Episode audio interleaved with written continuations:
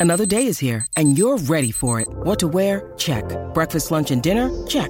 Planning for what's next and how to save for it? That's where Bank of America can help.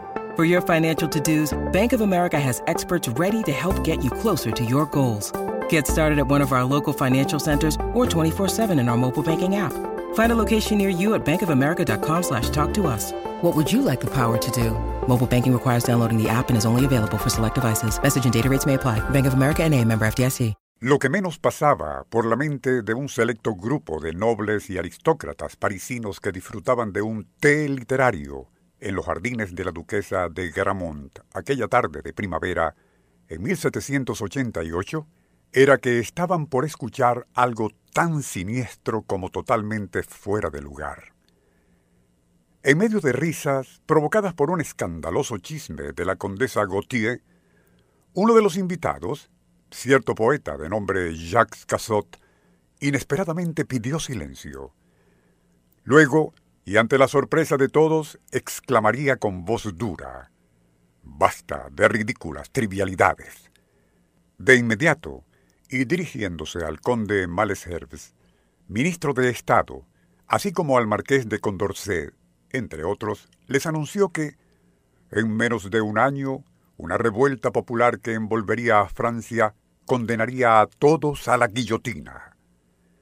Ante semejante pronunciamiento, aquel selecto grupo de la High Life francesa no salía de su asombro, y fue Jean Le Harpe, alto funcionario de la corona y ateo furibundo, quien interrumpió a Cassot para acusarlo de inoportuno aguafiestas.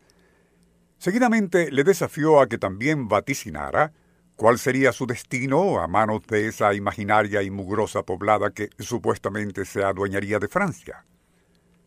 Gracias a esa burlona reacción de Le Harpe, los presentes, aliviados, estallaron en risas y aplausos sin imaginar que esa predicción de Cassot en verdad se cumpliría tal cual solo un año después, en 1789, con la toma de la Bastilla.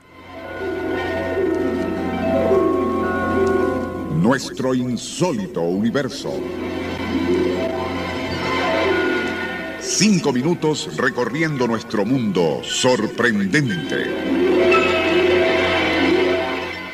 Con tono airado, Cassot respondió a Le Harpe. Nada me complacería más que veros ajusticiado. Pero esa futura revolución no le va a considerar digno de morir con la nobleza, sino como traidor, pues usted denunciará ante la poblada a todos los aquí presentes.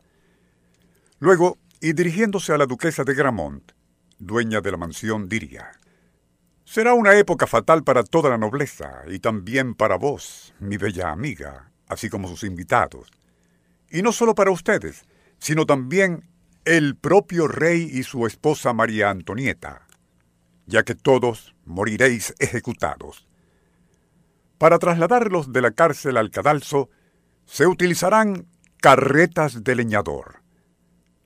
Semejante irrespeto al monarca colmó la paciencia de todos, y Casot sería invitado a que abandonara la reunión. Al trato, todos habían olvidado los disparates de un loco, menos Jean Le Harpe, el ateo y funcionario de la corona.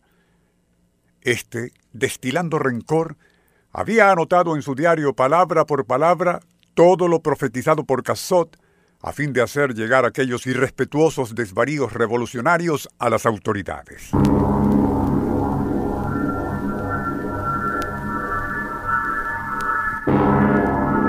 Un año después de aquel incidente, estalló la Revolución Francesa.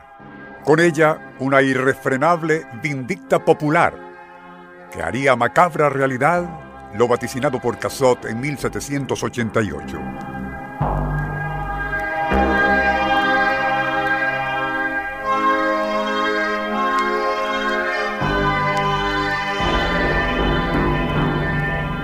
Tanto el rey Luis XVI como su esposa María Antonieta y casi toda la nobleza incluyendo a muchos de los invitados al té literario de la duquesa de Gramont, serían decapitados en la guillotina.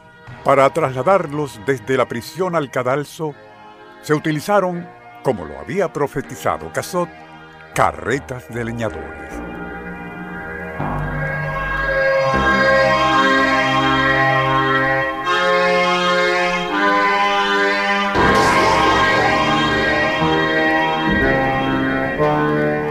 Es un hecho histórico que ese diario, donde quedaría anotado todo lo que vaticinó Cassot en 1788, fue preservado por las autoridades. Y ello da fe de cómo aquel hombrecillo mal vestido y peor poeta, como le definió Lehart, pudo visualizar de manera tan exacta cómo inexplicables eventos sucederían un año después.